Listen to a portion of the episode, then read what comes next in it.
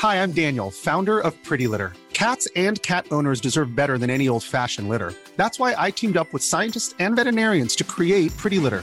Its innovative crystal formula has superior odor control and weighs up to 80% less than clay litter. Pretty Litter even monitors health by changing colors to help detect early signs of potential illness. It's the world's smartest kitty litter. Go to prettylitter.com and use code ACAST for 20% off your first order and a free cat toy. Terms and conditions apply. See site for details.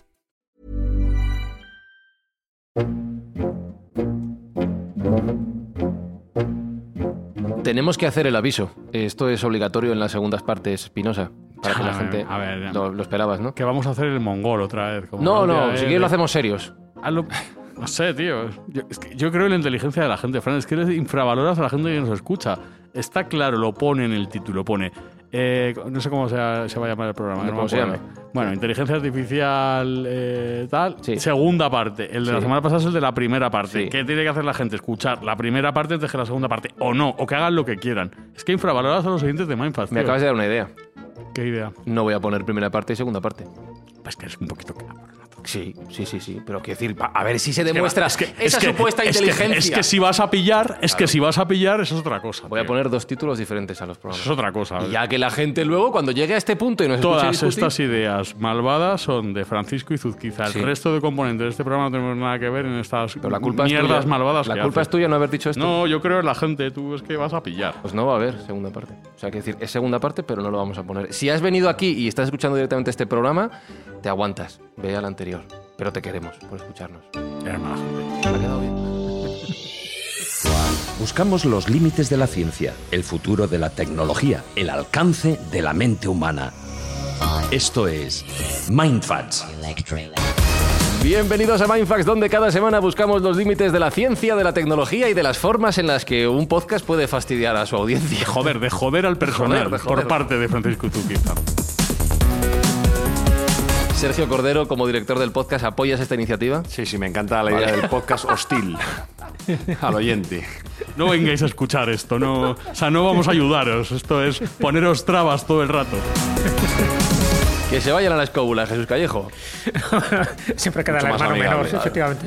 Siempre tendrá la escóbula una cabida en Mindfat.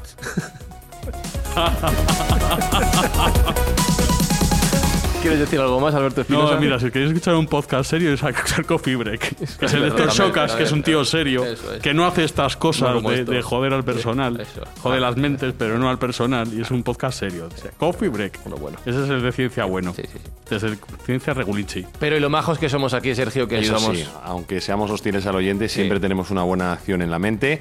Y en esta fase de la temporada ya sabéis que con cada escucha estamos comprando juguetes para aquellos niños que les hacen falta en Navidades y Reyes. Con lo cual, bueno, pues eh, aunque seamos un poco cabrones, en el caso concreto de Fran, muy cabrón, eh, todo, está, todo tiene un buen fin y cada escucha va a, va a ayudar a hacer el mundo un poquito mejor. Y eso no lo hace Coffee Break, ¿eh? ¿Lo, lo de la voz lo puedo hacer o también te parece mal lo de ¿El qué? inteligencia artificial? Ahí va. ¿Qué ha sido eso? Marca de la casa. A ver. Hoy en Mindfax hablamos sobre inteligencia artificial, pero no es la segunda parte. Hi, I'm Daniel, founder of Pretty Litter. Did you know cats tend to hide symptoms of sickness and pain? I learned this the hard way after losing my cat, Gingy. So I created Pretty Litter, a health monitoring litter that helps detect early signs of illness by changing colors, saving you money and potentially your cat's life. Pretty Litter is veterinarian developed, and it's the easiest way to keep tabs on your fur baby's health right at home. Go to prettylitter.com and use code ACAST for 20% off your first order and a free cat toy. Terms and conditions apply. See site for details.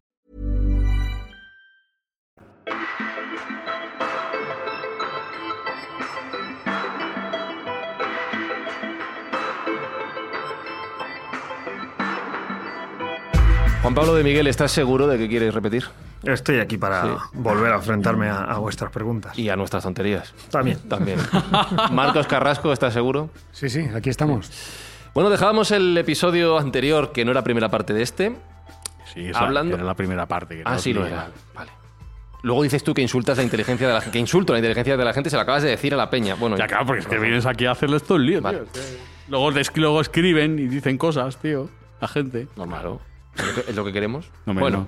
que dejábamos la, la pelota puesta en el centro del campo para seguir jugando con esta iniciativa de código abierto, Stable Diffusion, puesta a disposición del mundo para que lo mejorase, lo siguiera utilizando, para que lo hiciera crecer y, continuase desarrollando nuevas ideas, y la entrada de grandes empresas que evidentemente cierran el coto privado, lo hacen suyo y a partir de ahí cada una lo desarrolla de la manera que considera, según sobre todo su modelo de, de negocio. ¿Qué grandes empresas han entrado al juego basados en esta base de Stable Diffusion? Todas. Vale, Jope. Bueno, tengo- yo, todas- yo- yo tengo una, una apreciación. Hay una que está flaqueando claramente. Sí, sí. eh, Apple, Exactamente, se exactamente. Es, es la, yo eh, había puesto en el guion ganadores y perdedores de la revolución de la inteligencia artificial y podemos enumerar quiénes son los claros ganadores y ya en el episodio anterior, que no era el primero de este, Eso es. eh, Juan Pablo nos dejó claro que, por ejemplo, Nvidia es una compañía que ha visto catapultada el valor de su acción debido al uso de sus tarjetas gráficas. Recordemos además que Nvidia lleva encadenando dos o tres rachas buenas en, bolsa, eh, en tanto en cuanto también sus tarjetas gráficas se utilizaron para minería de criptomonedas. Y ahora eh, entendimos que toda esta computación, digamos, eh, que en teoría era para computación gráfica, para ver mejores juegos y, gráficos más bonitos, finalmente puede ser utilizado también para la generación de esta inteligencia generativa. Entonces, bueno, pues la, la acción de Nvidia se ha multiplicado, creo que fue la acción que más subió el año pasado en toda la bolsa americana, por tanto casi podemos decir que en la mundial. Y ha sido una de las grandes ganadoras. Venden tarjetas gráficas como churros. Hay escasez, de hecho. Vamos, yo, yo en su momento estuve mirando y los precios eran tan locos que tienes que desistir. Evidentemente, yo como usuario de a pie puedo esperar, pero el profesional tiene que pagar lo que le pidan. Entonces está habiendo una inflación de precios tremendo. Están vendiendo sus productos que se los quitan de las manos. ¿no? Me, me sorprende que Nvidia, que suena para informática de, de andar por casa viejuno, sea uno de los grandes ganadores de esta movida. Eh, sí, eh, la verdad es que nadie podía haberlo pensado, salvo quizá ellos que llevan preparando este terreno bastante tiempo.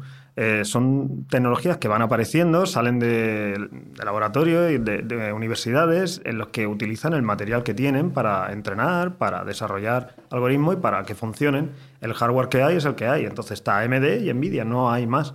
Eh, Intel recientemente se ha sumado al carro de intentar eh, fabricar eh, chips gráficos también, ya los tenía integrados en, su, en sus Intel, en los i7, i5, em, los Iris creo que lo llamaban, y recientemente ha sacado una nueva línea de tarjeta gráfica, pero están bastante por debajo. Y las ARC, Y ¿no? l- Sí, la guerra AMD-Intel existe desde hace muchos, muchos años, pero ahora en, game, eh, o sea, en gaming, en videojuegos, sigue habiendo cierta competencia, pero esta nueva línea de negocio para Nvidia es, eh, es una brutalidad. Curiosamente no hay que tiene decir nada que, ver. contraintuitivamente la potencia de cálculo se basa en las tarjetas gráficas y no en las CPUs. Es decir, uno podría pensar en origen, bueno, pues con un procesador, digamos, principal más potente podré generar mejor. No, pues es el procesador, digamos, secundario, el procesador gráfico, el que marca la posibilidad de tener más o menos potencia de cálculo. Pensando que Apple con los M1 y M2 también ha integrado ese chip gráfico dentro de su unidad de procesamiento. Sí, ¿no? pero un poco especial. Al cambio de arquitectura, eh, de x86, eh, todo esto, toda esa decisión que tomó Apple de salir del sistema Intel y fabricar su propio microchip, que le ha ido muy bien en sus iPads, en sus iPhones, en sus dispositivos, y le va muy bien en sus portátiles porque son espectaculares. Pero ahora de momento se ha encontrado con una capacidad de cálculo a la que ha tenido que renunciar eh, que es lo que hace Nvidia. Yo no dudo, y volviendo a- al tema, Sergio, de que Apple tenga un as en la. Creo que Debe es tener una estrategia, pero no la sabemos. Creo que es pronto, ¿vale? Creo que estamos en ese momento de los navegadores. Es la guerra de los navegadores. Llega Internet y de repente hay ocho navegadores, diez navegadores, todos peleando para ver quién se hace el rey de la navegación en Internet. Todavía está por ver quién es el nuevo Microsoft que llega, lo compra todo, arrasa y te obliga a utilizarlo, como el Internet Explorer que veníamos hablando. Eh, pero es pronto para saber qué pasa. Yo no hubiera apostado un duro por Adobe, yo soy usuario de Adobe de hace muchísimos años y pensé el año pasado que Adobe había perdido el tren, totalmente. Porque no tenía un modelo propietario, no estaba integrando bien, lleva dando palos de ciego con Photoshop, que es la herramienta rey de, de diseño gráfico junto con Illustrator. No, hizo un- además un desembolso brutal para comprar Canva, ¿no? Que, que le, Una cosa perjudicó, también. le perjudicó en bolsa. Luego ha, sac- sacado su propia herramienta, que es el- el- la otra parecida a Canva, y cada vez pierde más usuarios con, eh, con Premiere, que están migrando a DaVinci. Y de repente ha pegado una explosión, ha empezado a liberar herramientas a partir de Photoshop Beta y ahora la versión 25, eh, su herramienta generativa dentro de Photoshop.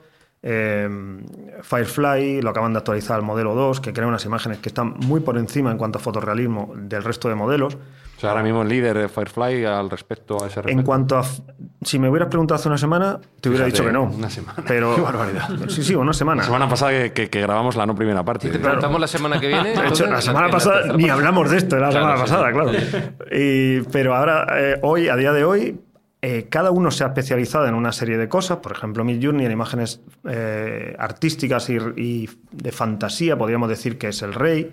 Dali es el que mejor entiende un prompt y es capaz de darte, por compleja que sea la idea, un dragón y un yo qué sé, un tornado jugando al ping-pong. Eso cómo es posible. Y te lo plantea, ¿vale? Te lo estructura. Y es el único que es capaz de hacer. Aparte, yo he visto una mejora DALI 3. interesante en DALI 3, que bueno, también está, mientras estamos grabando, se está empezando a abrir eh, y, no todo el mundo tiene acceso ahora mismo a DALI 3, sino que solo algunos usuarios. Yo he tenido acceso a través de Bing y sí que he visto una mejoría muy importante respecto a DALI 2. Creo Muy, que entiende muy, mucho mejor el prompt. muy importante. Te autogenera un prompt, de- tú le das un prompt básico y te- él te autogenera un prompt mucho más elaborado y las imágenes son tremendamente sorprendentes. Te hace sentir como que realmente eres creativo. Hay, hay puntos que te Qué sacas bueno soy, pecho. qué bueno soy, soy buenísimo. porque antes me pasaba lo contrario, digo, joder, soy malísimo. Ese es un esto. punto, claro, es un punto importante a la hora de manejar esta y mejorar esta tecnología, que no es solo la capacidad creativa y de procesamiento de la idea que tú le das, sino la capacidad de comunicarte o de en- hacer entender a la persona que lo utiliza cómo debe comunicarse con el ordenador. Iván Sí. ponía el ejemplo de las imágenes que hacemos en, en Mindfax, de lo que yo imagino a lo que a las cuatro opciones que me da Dalí hay universos de diferencia. Por muy clara que yo tenga la idea en mi cabeza, y es verdad que si la máquina te empieza a decir, oye, esto así, esto así, esto como lo quieres, creo que hace mucho más sencillo el proceso de comunicación y ahí Sí. hay mucho margen de mejora. Hay dos eh, claves aquí. eh, y respecto a la semana pasada hablamos de tu hijo de 14 años que quería moverse por ahí, por ese mundillo. Se hablaba mucho el año pasado del prop engineer, que es el que mm, luego parece que era una chorrada porque ya todo el mundo va a ser capaz de generar con un prompt como en DALI 3 que ya te entiende. Pero el prop engineer no va de eso. El prop engineer va a ser una persona que se encargue de traducir los deseos de un departamento de producción, por ejemplo, artístico, a, necesitamos un intercambio, una especie Un de traductor, ¿no? un traductor, un intérprete entre el- la máquina y los deseos de una producción, por ejemplo, hablando de una producción de, de cine o de música. Esa persona va a tener que saber interactuar a la perfección con esos modelos que van a estar además evolucionando constantemente. No es tan sencillo como llegar y decir, quiero una música muy bonita para mi película, ya. O quiero un, Dame alguna pista. o un tío muy salvaje pegando un machetazo. Ya, pero es pero que ¿cómo yo no era lo que quería. Claro. ¿Cómo le hago entender yo a esta tecnología exactamente lo que quiero? Y ahí es donde también aparece Stable Diffusion, que es, no es el mejor en fotorrealismo, como a- a- recientemente acaba de ser eh, por mí coronado eh, Firefly 2, eh, ni es el mejor entendiendo los prompts, ni es el más súper artístico y súper creativo como es Midjourney, pero es el mejor en control. De hecho, integra unas herramientas que se llaman ControlNet, que son absolutamente esenciales si lo que quieres es tener control. Si lo que quieres, como Marcos, que es un artista maravilloso, coge y decir, yo necesito hacer esto y que la pose de la mujer sea esta porque tiene un brazo levantado y arriba tengo una cosa. Toda la estructura en sí misma de la imagen la puedes controlar. No es fácil, es lo más farragoso de todo, va mucho más allá de escribir un prompt. ¿no? Porque, oye, mujer con la mano derecha levantada, sí, bueno, pues cruza los dedos y ponte a rezar hasta que salga exactamente lo que te está, lo que tú quieres o lo que te están pidiendo. Que lo que tú quieres puede ser flexible, pero lo que te están pidiendo no. Entonces, ¿cómo tengo yo control sobre la generación de esta imagen? Con Stable Diffusion. Y si me piden un desnudo, que no tiene nada de malo, quiero decir, no, no vivimos en países donde el desnudo esté prohibido. Amigo, ahí no te puedes echar mano de Firefly, no puedes echar mano de DALI, no puedes echar mano de Diffusion. Las tetas están prohibidas. Así que solo te queda Decía tu amigo en una entrevista que es que me, hizo una gracia. Porque decía, fíjate que estuve probando yo lo del lenguaje, porque esto de la literalidad a los artistas nos ha obligado a utilizar la literatura y expresarnos incluso en inglés. Y dice tu entrevistado, eh, pues es que yo voy y pido un par de huevos con no sé qué. Y le dice que Y no. explotaron que a reírse. Claro, nada porque- de huevos. Claro, o, o- y, y entonces dice, pero ¿cómo te dio por decir eso? Y en realidad, o por ejemplo, el prompt de quiero una foto en blanco y negro, y a mí me lleva a decir, es que la palabra negro está prohibida. Mm, claro. Sí, sí, pero, y como le digo, en escala de grises, o sea, te, te obliga a, a- a replantearte qué es lo que le quieres decir al programa para que te lo De haga. hecho, si quieres un- una, por lo que sea, por motivos de anuncio, un, un afroamericano, un negro vestido de tal y cual, las vas a pasar canutas. Claro, tienes que buscar el. No le puedes decir del una persona en escala de grises. Una, una persona gris muy oscuro. Muy- muy- Gris amarronada. chocolatado. marrón, de color habría, que marrón abrir, oscuro. habría que abrir otro debate es eh, si realmente la palabra negro se puede considerar despectiva o no, ¿no? Que bueno, pues Ah, eh, cada uno tendrá despectiva hasta ahora, cada uno nunca. tendrá su valoración. Yo creo que tampoco hay que ser Es un fiel reflejo, además, de la sociedad en la que vivimos. Las empresas que están cobrando por estos servicios o que tienen responsabilidad directa sobre las generaciones que se, que se generan con su, su- su herramienta, no quieren por nada del mundo verse afectadas negativamente por toda esta cultura de la cancelación porque aparece algo en esas imágenes que luego le puedan echar en cara. Porque hay mucha gente con muchas ganas de que esto, de que esta inteligencia artificial fracase. ¿Por qué motivo? Pues porque me toca el bolsillo. Hay, hay plataformas, aunque detrás de esto esté haters, ¿no? eh, con muchísimos haters, aunque detrás estén las grandes empresas del mundo, que también generan su propia porción de odio, además hay una gran parte de la sociedad que por desconocimiento o porque le toca el bolsillo directamente no quiere que esto prospere. Entonces están esperando cualquier error, cualquier cosa que aparezca para lanzarte toda la basura a la cara. Entonces cuidadoso, Adobe ¿no? no se va a arriesgar a que un menor que puede utilizar Photoshop le aparezca una chica o, un chico desnudo y tal. Oye, mamá, mira, lo que me- oh, y, la, y la armamos. Entonces, ni una cosa fuera de, la, cos- de, de- de lo que debe ser. Eso se lleva por delante una libertad creativa brutal, porque si tú me dices qué puedo pintar y qué no, eso ya no es... ¿Eso qué es, Marcos? ¿Qué pasa? No, no poder hacer un desnudo que está estipulado como la uno de los géneros junto con bodegón, paisaje, desnudo, tal, en la historia del arte, pues imagínate, además que estaba siempre, la mitología está llena de desnudos. Que habría que entrar al Museo del Prado a poner triángulos negros o Espérate. rectángulos negros a todo. Todavía Pues es verdad, llegamos. con Stable Diffusion, aquí para que la audiencia nos oiga, eh, hombre, requiere una inversión para hacerlo en local, pero no tiene ese, no tiene ese filtro. Tú puedes hacer desnudos, hacer Lo que quieras. lo que buenamente. Ahora, vete a Midjourney, vete a Dali Y no puedes. y no puedes porque tienes que andar con mucho cuidado en cómo, cómo describes lo que tú quieres. Eh, antes de abordar de lleno la cuestión ética, que ya estamos entrando poco a poco, quiero cerrar la parte de las grandes empresas preguntándote por dos corporaciones que no. Una ha sido mencionada muy al inicio y otra no ha sido mencionada, que son Google y Amazon. ¿Google está en este juego? ¿Amazon está en este juego? Ganadores también. ¿eh? Google está en este juego, mm, lo que pasa es que está esperando a integrarlo todo. Google tiene BART, que es una- un chat GPT más o menos, no está a la altura, pero va bien. Eh, tenía ima- imagen, imagen en, eh, en castellano, eh, no lo liberó, se quedó ahí un poco así y tiene un modelo generativo de imágenes y de vídeo, porque estamos hablando de imagen, porque yo soy fotógrafo y a mí me interesa, pero la parte de vídeo va paralelo y la parte, podemos hablar ahora de Meta, que Jesús que quería hablar Sí, de, sí, me de Meta, eh, la transformación de imagen a vídeo, de imagen a 3D, a modelo eh, tridimensional, es eh, esencial ahora mismo para lo que viene. Y sí que está metida ahí, pero lo quiere integrar todo en un pack, digamos. No, Google es una multiempresa, no sé cuál es el nombre técnico, pero ofrece muchos servicios, multiservicios, supongo. Y entonces no te doy un modelo de imagen, sino que te voy a dar una herramienta para que todo se integre perfectamente en mis servicios y que puedas utilizarlo tal. En eso está Microsoft también. Ahora Copilot, si habéis actualizado Windows 11, aparece una barra a la derecha donde ya se, va- se integra en el sistema y le puedes decir a ese Bing Chat que te cambie el fondo de pantalla o que te abra las opciones con voz o escrito, abre las opciones de Windows y baja el brillo. Entonces, es, la idea no, es, no se queda tan, tan corta de decir, ya tengo un producto de generación de imagen, sino que todo eso se va a integrar y la interacción con el robot de inteligencia artificial sea mucho más amplia que no una plataforma que genera imagen. Yo creo que Google está en eso, Apple está en eso.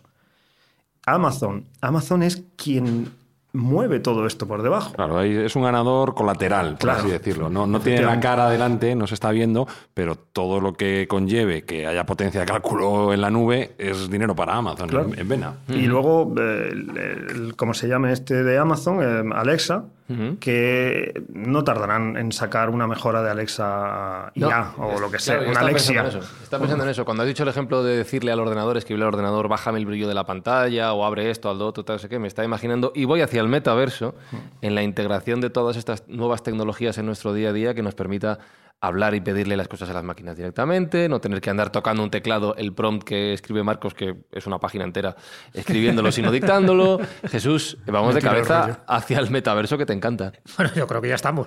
Digo, no de cabeza entero, pero ya alguna orejilla sí que, sí que estamos ahí disfrutando. Pues yo creo que de lo que va a ser el futuro, si no nos destruimos antes, eso es un poco lo que, lo que nos toca, que es juntar todas estas inteligencias artificiales, que- porque por lo que estás contando hay distintas herramientas, aunque todas van a la misma finalidad, pero tú lo acabas de decir. Hay unas que son mejores para imágenes, hay otras que son mejores para, para audios, otras son mejores para fotografías, para y para vídeos. Para vídeo. también eso me preocupa un poco, ¿no? Y es una pregunta que también te quería hacer, porque bueno, ahora, como bien sabéis, estamos un poco inmersos en distintas batallas, en distintas guerras, y en concreto no solo la de Rusia y Ucrania, sino también ahora la, de Israel y Franja de Gaza con Hamas, donde están apareciendo vídeos donde se está empezando a cuestionar si esos vídeos de masacres de niños enfermos o de niños mutilados realmente son, son reales o forma parte también de esa estrategia, ¿no? de ese metaverso en el que poco a poco nos estamos metiendo sin darnos cuenta, donde una información que tú crees que está totalmente documentada y que es fiable, que los están dando por algún telediario de alguna de las televisiones,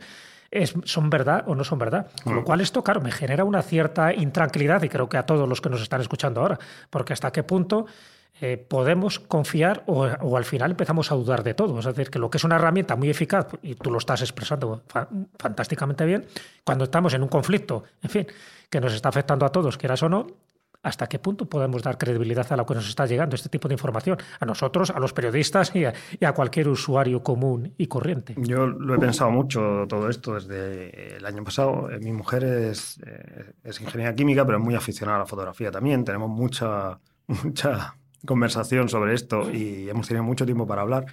Y tengo la misma sensación que con esa generación de transición que somos nosotros, quizá un par de generaciones. Eh, la duda sobre si es o no real una imagen solo va a existir con nosotros. A partir de en adelante desaparecerá, porque toda la imagen dejará de ser real probablemente. Habrá la fotografía como contrato no escrito entre espectador y fotógrafo. Ese contrato no escrito que dice que esa fotografía representa la realidad, siempre ha estado ahí, no es siempre obligatorio, porque la fotografía en sí misma es una mentira, pero existía cierto compromiso entre fotógrafo de determinados, eh, sobre todo eventos, con el espectador en el que yo te enseño la realidad. Nosotros hemos crecido con la idea de que las fotografías muestran el mundo como es, aunque no es del todo así. Todavía nos asusta, todos los que estamos aquí seguramente escuchando, en el que haya imágenes que parezcan fotografías que no representen la realidad y nos hagan dudar de si es o no. Tú sabes muy bien que la fotografía se ha manipulado siempre según los intereses. Yo creo que el mundo de mi hija ya no va a dudar directamente, no creerá en lo que ve, sino en el mensaje que transmite. Eso será lo único interesante. Es, eh, la imagen puede ser o no real, pero ella no dudará de que las imágenes sean o no, porque no crecerá en un mundo en el que las imágenes son reales. Ya no le importará, sino que el mensaje que transmite me interesa más, me interesa menos, o me hace a mí dudar de mi existencia, o de mi mundo, o de, o de mi propia opinión, pero no de la imagen en sí. Vivirán en un mundo en el que las imágenes constantemente sean generadas, con un interés u otro. Eso cambiará la forma en la que forzosamente la gente vive y consume e interacciona y tiene esa relación con las imágenes, porque va a ser un mundo diferente al nuestro. La duda entre si es o no real morirá con nosotros, porque ya somos nosotros los que conocemos la Somos imagen. la transición, Sí, pero al final seremos más manipulables. ¿no?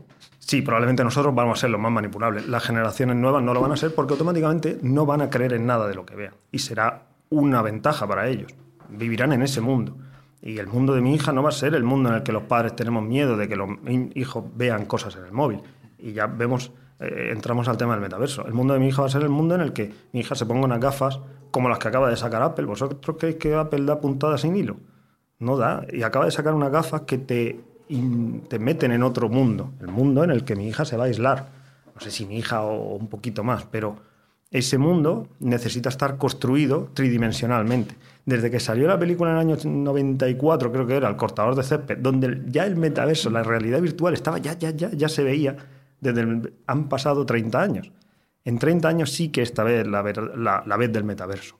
Porque ahora sí que existe la tecnología para que ese metaverso se pueda construir. No necesitas nadie que te genere tridimensionalmente ese metaverso, sino que se va a construir solo. Porque el momento en el que aparecen inteligencias artificiales que de una fotografía te generan un modelo, puede haber una chica de 14 años con su casita, tipo esto de los bloques, nunca me acuerdo del nombre. Lego. Eh, sí, pero el, el eh, este de los bloques que es de, de juego también. eh, estamos aquí Duplo. de- desfasados. Pero es de- Minecraft. Pero ¿cuántas marcas conocéis de esto? Madre mía. Tente. Bueno, te lo vas a construir tú solo porque además vas a poder importar de fuera de la realidad tus propios objetos, música, se va a generar todo para ti. Entonces es, es el, el paso que le falta al metaverso Minecraft. porque toda Minecraft. He dicho yo No, Mindfax. quería decir no, Minecraft. Ese, donde hay personas que viven casi, entre comillas, eh, pero claro, es un, es un Lego, básicamente. Pero ahora sí que es el momento, no digo dentro de dos años ni tres, pero muy, mucho más pronto de lo que pensamos, donde el usuario puede transportar e importar del mundo sus objetos tridimensionales para interactuar con ellos en otro universo. Entonces, mi hija no va a estar mi- mirando el móvil el día, va a estar dentro de otra realidad donde interactuar con sus amigos, donde tener el tiempo. Eso nos puede, veo por aquí caras. Madre mía. No, no, Peta no. la cabeza. No, no, no. O sea, yo, lo- la, la duda que me genera es: eh, ¿qué va a pasar con la información? No lo sé. ¿Qué va a pasar con la información? ¿Cómo van a saber?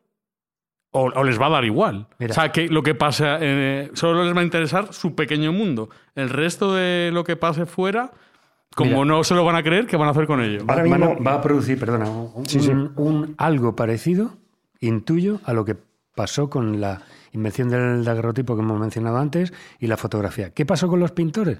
Puesto que la aristocracia y la nobleza y la gente pudiente podía gastarse el dinero en hacerse unas fotografías, incluso Joaquín Sorolla y trabajó en un estudio de fotografía y la composición, todo eso se ve perfectamente. Pues que nació el impresionismo, nació el postimpresionismo. ¿Qué pasó? Dijeron, bueno, eh, la realidad ya la retrata la fotografía, pues ahora vamos a hacer nosotros lo que nos dé. O sea, va a producir otra cosa. Sí, va a producir Va una a explosión de creatividad probablemente en la propia fotografía. Cuando yo no tenga que ceñirse, yo no soy un fotógrafo realista. A mí no me interesa plasmar la realidad del mundo, yo plasmo la belleza del mundo tal y como yo la veo. Entonces, ese paso se va a ir incrementando porque la realidad ya no tendrá necesidad, eh, o quizás más necesidad de plasmar la, la re- la realidad, porque será el único medio. Pero en el momento en el que la fotografía, el simple encuadre fotográfico, miente sobre todo lo que hay alrededor, ya entramos en dudas fotográficas sobre las que se puede sí. hablar a otros cuatro podcasts. Pero lo interesante de esto es, y, y respondiendo a la pregunta, ¿qué va a pasar con la información? Probablemente lo que pasa ahora. Uno lee solo los medios que le interesan, los algoritmos de las redes sociales te bombardean solo con lo que cree que te interesa y te aíslas en tu propia burbuja de información. Solo te llega lo que crees, eh, lo que el algoritmo cree que te interesa. Esa es la sensación que por eso la gente que está un poco fanatizada con determinados ideales piensa, pero ¿por qué los demás no lo ven? Si está todo ahí, Claro, porque solo te llega información a ti de este tipo y al otro del otro tipo. Entonces, probablemente la sociedad se vaya eh, extremando, podríamos es, decir. es un mal. Es un mal es un mal camino. Es mal un- rollazo. Es un mal rollazo Es que volvemos un poco al mundo feliz de Aldous Huxley. O sea, un poco la diferencia está en que el metaverso nos va a crear una realidad paralela, muy bonita, en fin, muy, muy de diseño, muy a lo que tú quieres Boni- creer o no creer. Bonita o fea, según Sí, te lo no, no, montes. bueno, en principio el metaverso es, es realidad preta porter. Te lo van a vender la carta. Y luego está lo que realmente ocurre, es decir, la información. Entonces habrá como bueno, ahora mismo ya los hay. ¿eh? Cada vez que veo encuestas por ahí que hacen a jóvenes supuestamente universitarios y no, sé, no saben ni lo que es jamás ni por qué se celebra el 12 de octubre, entonces ya pienso que están viviendo en una realidad paralela. Pero es que vamos a más. Entonces estará el, el sector del mundo, que posiblemente sea minoritario, que sí sepa lo que está ocurriendo y los que están manejando realmente los hilos, y el otro sector que está viviendo, pues en fin, en los mundos de Yuppie, en esa realidad paralela, en, esa, en ese metaverso, llámalo como quieras. Con lo cual, para, yo qué sé, si hay mentes oscuras eh, que están detrás de todo esto, les va a venir muy bien todo esto, porque lo van a utilizar esta herramienta para lo que ellos quieren. Es decir, ¿quieres esto? Una, la píldora roja o la píldora azul? Bueno, pues cada uno elegirá la píldora que quiera, ¿no? Pero eso es muy preocupante, creo yo, digo. Sobre Sí. todo los que nos interesa estar al día de lo que está pasando realmente. Supongo que, como todo en la vida, cada avance y cada cambio disruptivo de la sociedad tiene sus cosas positivas y sus cosas negativas. Claro, si hablamos, no estamos centrando en, la parte de creación de una nueva realidad que vendrá propiciada probablemente por estas herramientas. No se va a generar por culpa de estas herramientas, sino que ayudarán a la creación, porque detrás de esto ya hay mucho interés hace mucho tiempo, porque es un mundo de entretenimiento y donde seguir vendiendo objetos, cosas y seguir produciendo eh, ganancias y entretenimiento para la gente que además le puede interesar. Em, pero por otro lado hay una parte muy positiva, no solo para un artista como Marcos o un fotógrafo como yo, sino que, por ejemplo, hace poco un departamento de, de investigación médica descubre que puede entrenar un modelo con miles de, de mamografías eh, para que detecte determinados patrones que el ser humano es incapaz de identificar e intentar, Mm. eh, imposible memorizar miles de mamografías y, de- y con la información de- del perfil de cada paciente, saber cuáles desarrollan cáncer en función de qué y el desarrollar un modelo que de una mamografía puede eh, anticiparse a un cáncer de mama con cinco años, porque detecta determinados patrones que evolucionan de una manera que a lo largo del tiempo darán lugar a. El tratamiento previo y preventivo de eso cinco años antes, con un porcentaje de éxito, supongo el que sea, no, no sé seguro. Pero eso va a mejorar también la medicina a unos niveles que todavía no estamos solo empezando a ver. O esa es la sensación que yo tengo cuando me leo papers de, de claro. publicado y es como decir, "Hostia, esto va a cambiarlo, nivel, va a la- cambiarlo todo. A la hora de desarrollar moléculas eh, claro. farmacéuticas, tal, esto es increíble. Va a Porque, ser increíble. Porque va a acelerar muchísimo un montón de investigaciones, porque, claro, la capacidad de la IA de generar modelos todo el rato y a una velocidad increíble. De analizar datos, el análisis El de datos. análisis de Mira, datos ahora, ahora que es estábamos comentando precisamente la intersección entre inteligencia artificial y medicina, ayer estaba yo comentando con mi pareja, que me pareció bastante sorprendente, empieza a en estas semanas el acceso de eh, OpenAI a ChatGPT para que tenga visión, para que le pueda subir imágenes, etcétera, ¿no? y bueno, vimos un ejemplo, a mí me interesa mucho y en cuanto pueda intentaré que, me- que me den acceso, pero más que nada por probar, ¿no? Pero vimos un ejemplo que nos pareció tremendo y era una radiografía de un coxis y le preguntaban cuál era la interpretación que hacía y la interpretación era como un médico súper avanzado. No, no se ve ningún rasgo de mm, eh, osteoporosis, las eh, articulaciones parecen estar en buen estado, tal. O sea, era una, un, un pronóstico, digamos, un- una reseña médica absolutamente avanzada con una simple fotografía de una radiografía, con lo cual, pues, mm, por una parte te vuela la cabeza y por otra parte dices, "Pues es que estamos en la antesala de algo muy grande. Te voy a preguntar dos cosas en ese sentido. Eh, puedes ir por la parte profesional, por la parte social, por lo que tú quieras. ¿Cómo crees que todo este cambio va a mejorar el mundo y qué te da miedo?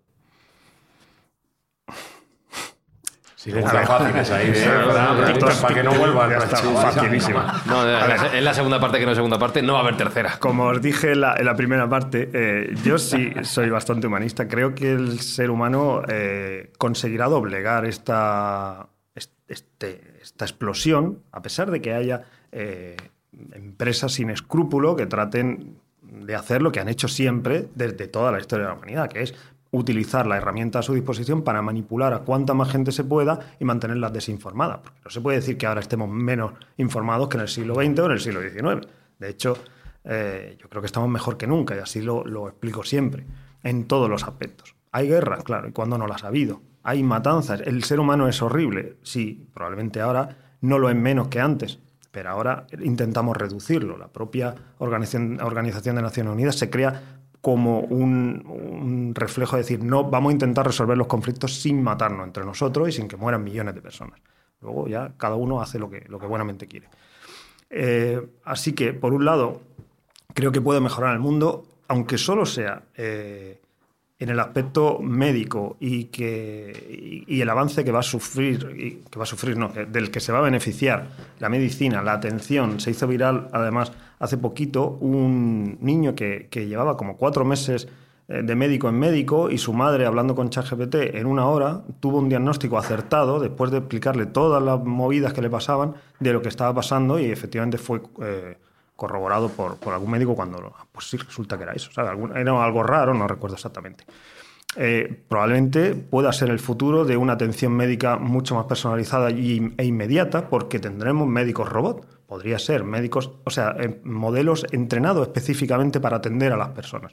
No hablo de las películas en las que hay un robot allí que te ve, sino una eh, interacción por texto o audio donde una- una- un modelo o una aplicación o lo que sea te entienda y sea capaz de diagnosticarte con absoluta precisión o casi. En Elysium, en la película, sale ahí una especie de, de máquina antropomorfa donde tú te, te tumbas, te detecta todo lo que tienes y te lo cura en el momento, ¿no? O sea, que esa es una inteligencia artificial al máximo, pero solo lo tiene la élite, es decir, los que viven fuera del planeta. Esa es otra ventaja que veo en todo esto. Esto es- ha llegado al mundo, no es eh, de élites, esto está para todos y me parece un avance muy, muy grande para todos, lo mismo que cuando se publica una enciclopedia todo el mundo tiene acceso a saberlo todo, o todo el mundo, entre comillas.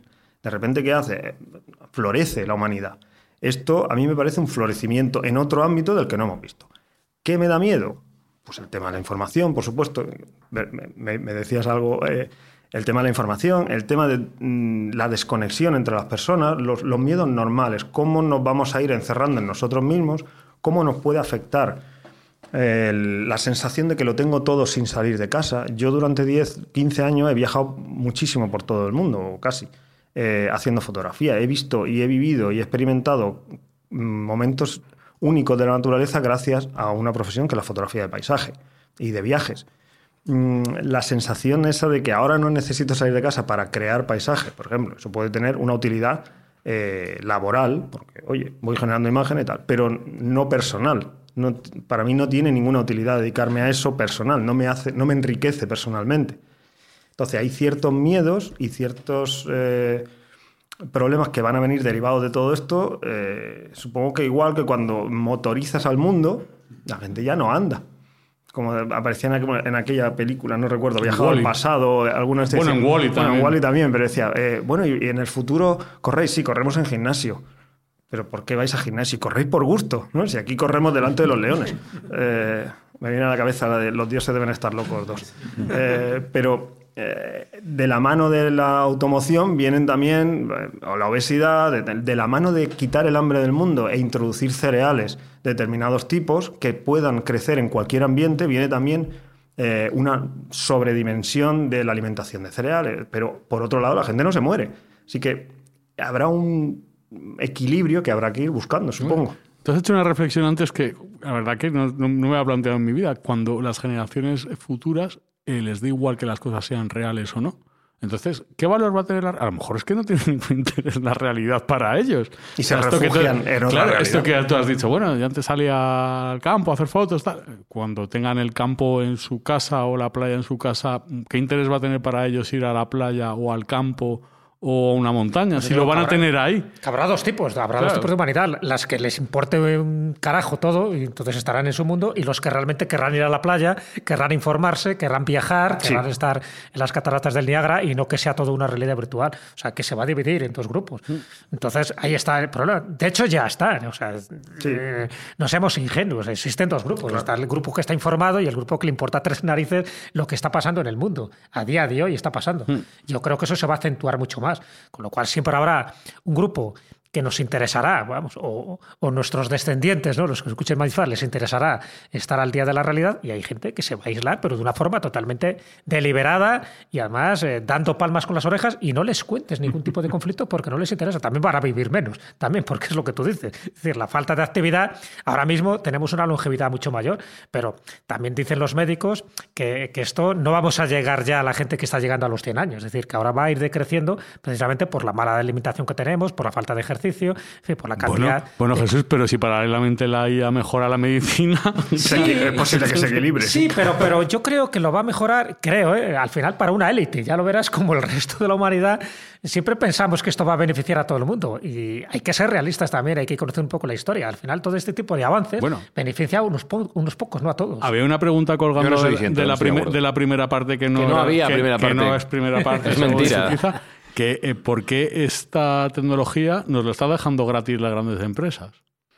Sí, porque está, está entrenando un dataset, porque tú, si estás dando por bueno lo que te da y desestimando otras cosas que te da la inteligencia artificial, en el mismo Midjourney se ve, y en el mismo chat GPT también. Tú puedes decirle, ¿te gusta la respuesta o no te gusta? Hmm. Entonces, pam, pam, pam, está recibiendo a diario, tanto de imágenes como de interacciones iteraciones, es que es otra palabra que se me ha, que ahora mismo eh, está en boga. Eh, y entonces está desestimando y estimando lo que a nosotros nos, nos, eh, nos vale. Entonces está haciendo todo un cuerpo de sabiduría que no sabemos, bueno, pues me imagino que por exclusión y por inclusión, pues dará, dará resultados. Y lo que estaba hablando Espiante es, que se avecina y ya está aquí una gran revolución y ha comentado antes el tema eh, Juan Pablo de las sillas, de los constructores y las sillas de montar.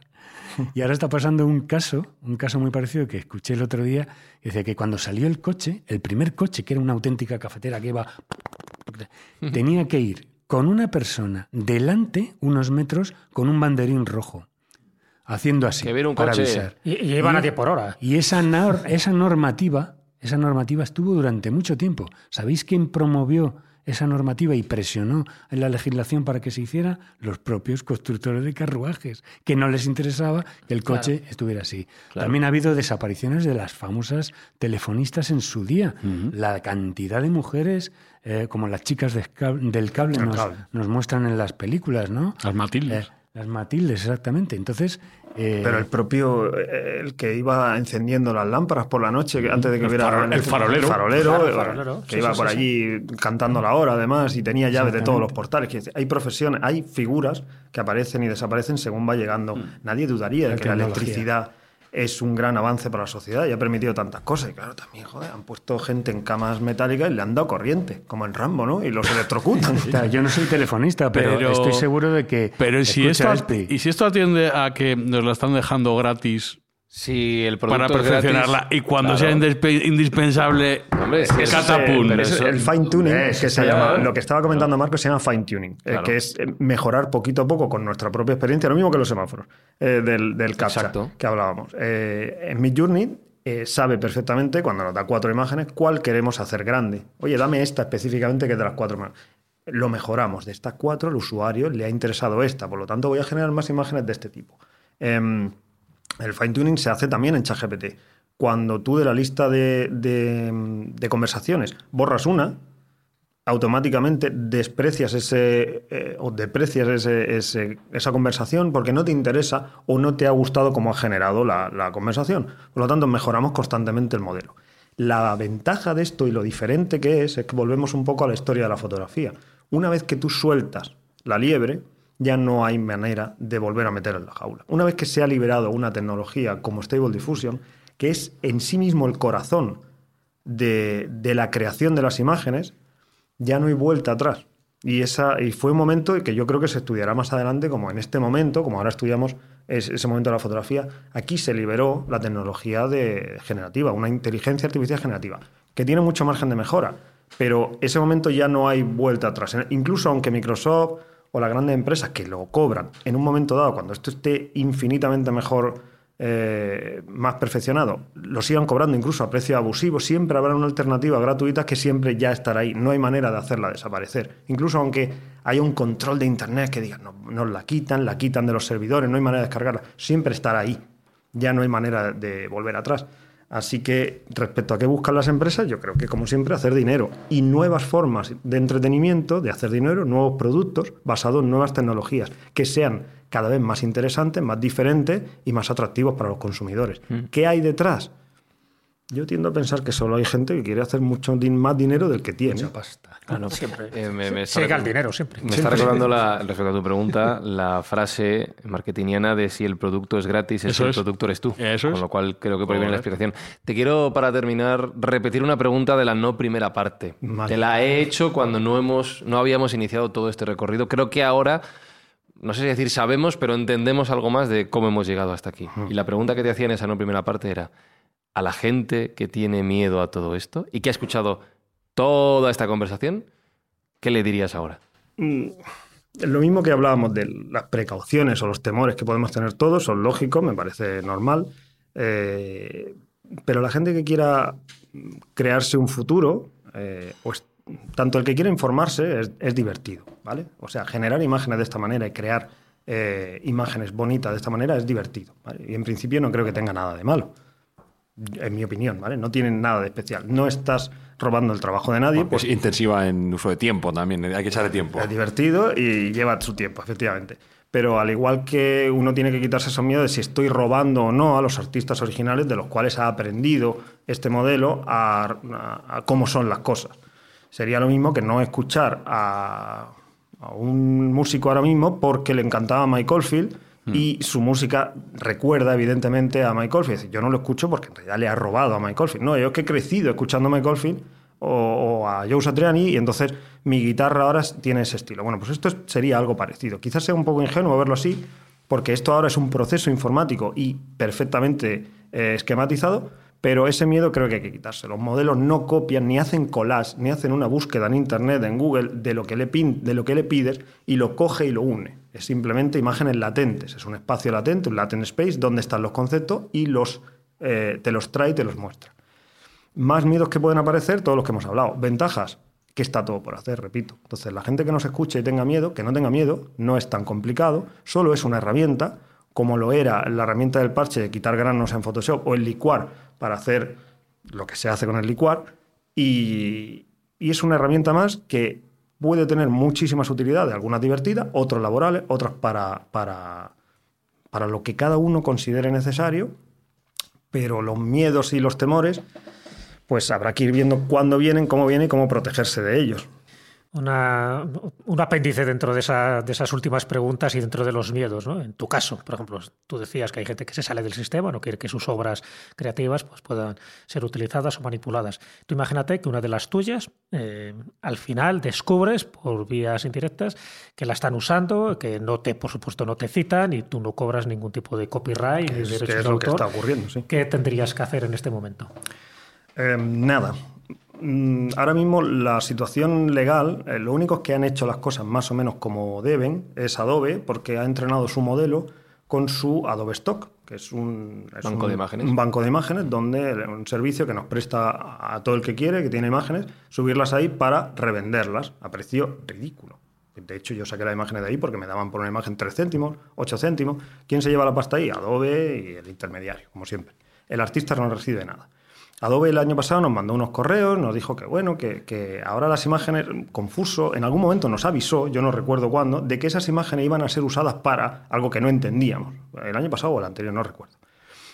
Así que legalmente ellos han entrenado su modelo generativo con imágenes de su stock y han hecho un comunicado en el que dicen que cuando eh, las imágenes sean utilizadas de esta manera, el autor recibirá una compensación de cierto tipo económico y- y tendrá alguna compensación. No queda claro ni cómo, ni qué, ni, ni de qué manera. Pero bueno, ellos se han cubierto las espaldas. De hecho, tienen en el comunicado diciendo que si algún artista que utilice esta herramienta generativa recibe una demanda por parte de alguien, decir, oye, esa imagen se parece mucho a la mía, es plagio o lo que sea, Adobe se compromete, cosa que no va a pasar, se compromete a cubrir los gastos legales de la defensa de, ese, de esa persona, usuario de Photoshop o de Firefly.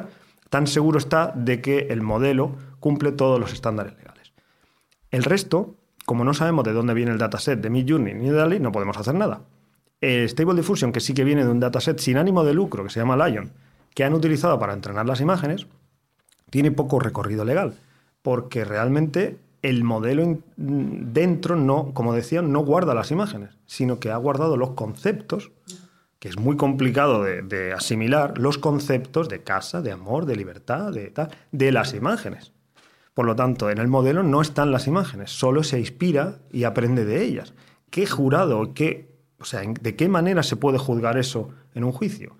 Lo último que sabemos de una corte americana es que eh, ha decretado que en el momento en el que haya intervención humano, los derechos de autor, que hablamos de derechos de autor, no de que sea posible denunciar una imagen, que eso en principio no va a ser posible, sino que alguien vea reflejado su estilo en una imagen o que tú la quieras proteger bajo tu autoría, porque hasta donde se sabe ahora, cada modelo es propietario de sus imágenes, Stable Diffusion es el dueño de las imágenes, o Midjourney es el dueño de las imágenes, pero si tú lo quieres registrar, lo único que habría que hacer es aplicar una capa de intervención humana, sea eso lo que signifique, que esa, hasta ahí llega la sentencia. Suficiente intervención humana.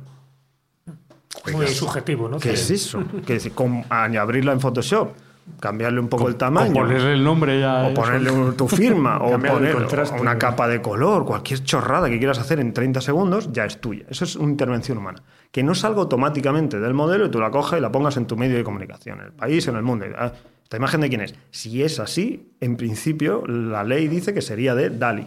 Si el artista en cuestión, el creador, la abre en cualquier programa de edición, hace cualquier cosa en el móvil, ya es suya porque ha intervenido en la creación de la imagen. La propia creación con el prompt sería ya una intervención en la creación de la imagen. Ningún jurado, ningún juez se va a meter en decir qué es o no intervención humana. Oye, yo describí la imagen. Yo describí que esto era un bosque con una casa y un, y un tío al fondo. Es, sale de mí. El modelo en sí mismo no crea nada. Entonces, todo esto está en un terreno tan raro, tan farragoso. Si alguien coge, por ejemplo, una fotografía tuya del desierto del Kalahari y alguien allá de una luna y que no estaba la luna, ya no es tuya, ya es de él. Eso es diferente. Porque está trabajando sobre una imagen mm, terminada. con derecho, claro. Claro, protegida, y que tiene ya unos derechos de autor que son automáticamente míos porque soy el autor de la fotografía. Pero lo que sale de eh, la inteligencia artificial ya no está sujeto Ya a no ese. está. Ya, ya no se parece en nada, a pesar de que el modelo haya aprendido de mis imágenes de Canadá, y tú le puedas poner imagen de Canadá, by Juan Pablo de Miguel, y se parezca a algunas imágenes mías, ya no tienen nada que ver con las mías. No son trozos de mis imágenes pegadas, sino que es el concepto de eh, cómo edito yo las imágenes, el toque que les doy, la luz que, que busco. Se parecerá a algunas mías, tendrá reminiscencias si alguien reconoce mi trabajo, sí, pero yo no tengo recorrido para decir esa imagen es copiada de una mía. Bueno, sí, por tanto otros fotógrafos copian mis imágenes. Entonces, lo veo muy complicado. Muy, el tema legal está muy complicado. De todas maneras, eh, y, y aquí voy a meter mi cuña publicitaria. Hombre, por supuesto. eh, el, el- en noviembre, el 18 de noviembre, tenemos, sábado es, ¿no? En, en la Universidad Francisco de Vitoria, una jornada, las que creo que van a ser las primeras jornadas nacionales de- dedicadas a inteligencia artificial, artificial de- destinada al mundo audiovisual, eh, de sábado. Y va a venir una persona, Marcos también va a venir a hablarnos de cómo lo ha introducido en su trabajo, y una persona que se ha especializado en el aspecto legal de, de todo esto y nos va a hablar durante su charla, una horita, eh, sobre qué, cómo está ahora mismo el patio, qué está pasando y qué puede pasar en el futuro, si esto se podría prohibir o no, o qué va a pasar. Entonces, creo que es interesante y animo a todo el mundo a que venga y pase el día con nosotros. Una cosa como anécdota, a raíz de las palabras de, de Juan Pablo, es que, eh, por ejemplo, eh, hace un mes creo que hicimos un cartel para un programa y lo publiqué en mi Instagram. Para que veas un poco lo que has hablado antes de la polarización que existe entre la, cu- la cuestión de la IA sí y IA no. Uno contestó, un- uno que vio la fotografía decía, odio a la IA, pero este cartel me encanta. Fijaos hasta qué punto. Es decir, nos están manipulando también para, para que odiemos eh, aquello, este caso que ha habido de niñas eh, o estos eh, niños bueno, menores han, han, han Han manipulado una fotografía sí. tal y cual. ¡Wow! Todo el mundo. Lo se- luego, se, luego se supo que no era con inteligencia artificial, que era un burdo retoque de Photoshop y ni siquiera en la. Bueno, en fin. Entonces yo quería hacer un poco hincapié en el concepto de, al igual que hay gafas de realidad aumentada, lo que nos está pasando a los artistas, los que nos hemos metido a probarlo, es que está el artista aumentado. Quiero decir que indudablemente a mí no me van a encargar caricaturas como antes porque mi journey las hace de maravilla. Indudablemente no me van a encargar portadas de libros, eh, de esto para podcast, es decir, un montón de imágenes que salen a golpe de ratón. Eh, pero sí he podido, por mi corta experiencia en incorporar la IA, que ese Marcos Carrasco aumentado se está poniendo en práctica. ¿Por qué? Porque estoy entrando en otro tipo de trabajos que antes decía, "Buh, esto con el trabajo y las horas de, de- realización que tiene esto, no lo voy a poder tocar. Y sin embargo, la inteligencia artificial me ha ayudado y estoy pudiendo reconvertir, al, al igual que está diciendo Juan Pablo, de que puedes intervenir en una foto, puedes intervenir en lo que te vuelca la, la inteligencia artificial, hacerlo tuyo y firmarlo con un coste más o menos. En fin, yo he oído a directores de producción decir, no es que esto del Adobe Fairplay pues ahorra costes de producción. ¿Y qué son los costes de producción, amigos? Las personas. Es Marcos Carrasco haciendo un storyboard, es. dibujando un guion gráfico. ¿Por qué? Porque tú le metes un guion a, a Adobe Fairplay o, o como se llama este programa, que no, todavía no lo he tocado, y eh, te hace el storyboard. Pero te veo haciendo story prompts en el futuro. claro. O sea, que animo a la gente que no lo vea desde fuera, que se mete, que lo prueba, que se meta, que lo prueba, que, en fin, y que eh, se haga su propio juicio y no... Hmm. Pues ha sido, es y será un viaje apasionante que ha dado para buenos minutos de charla, está dando y va a dar seguro en el futuro para nuevas ocasiones. Así que Marcos Carrasco, gracias por este rato y por seguir enseñándonos tanto. Nada, a vosotros y aquí estamos, para siempre. Y Juan Pablo de Miguel, eh, te seguiremos en redes, te cotillaremos, te leeremos. Eh, recuerdo esas jornadas en la Francisco de Vitoria que acabas de mencionar para que la gente que está interesada lo pueda buscar, pueda seguir informándose y pueda seguir entendiendo este mundo aumentado que viene hacia nosotros, que es imparable y que o nos subimos a él, bueno, o buscamos otros planetas, pero este ya está aquí. Este está aquí, sí, desde luego ya ha llegado y ya está aquí. Juan Pablo, muchísimas gracias. A vosotros.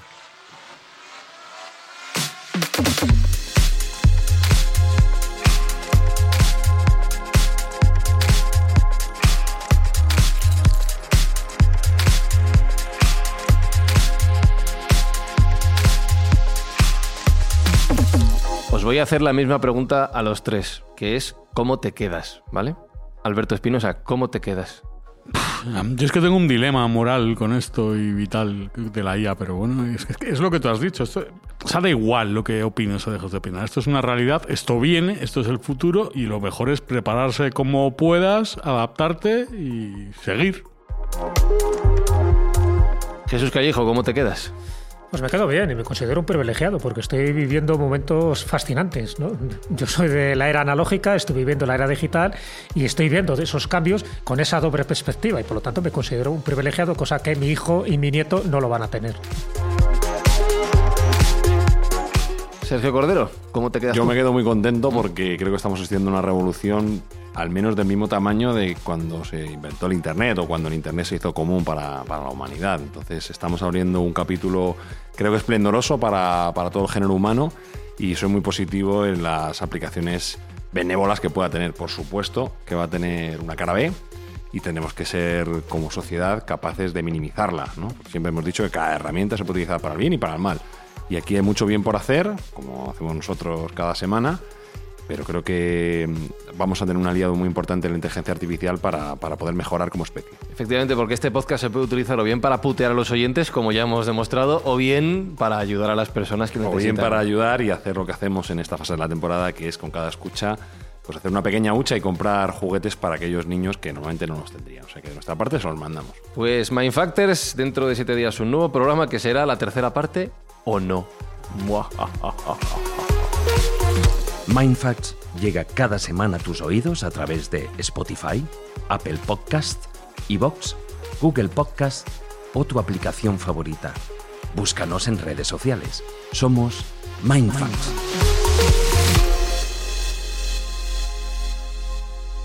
Entonces, ¿esto no es real? ¿Qué es real? ¿De qué modo definirías real?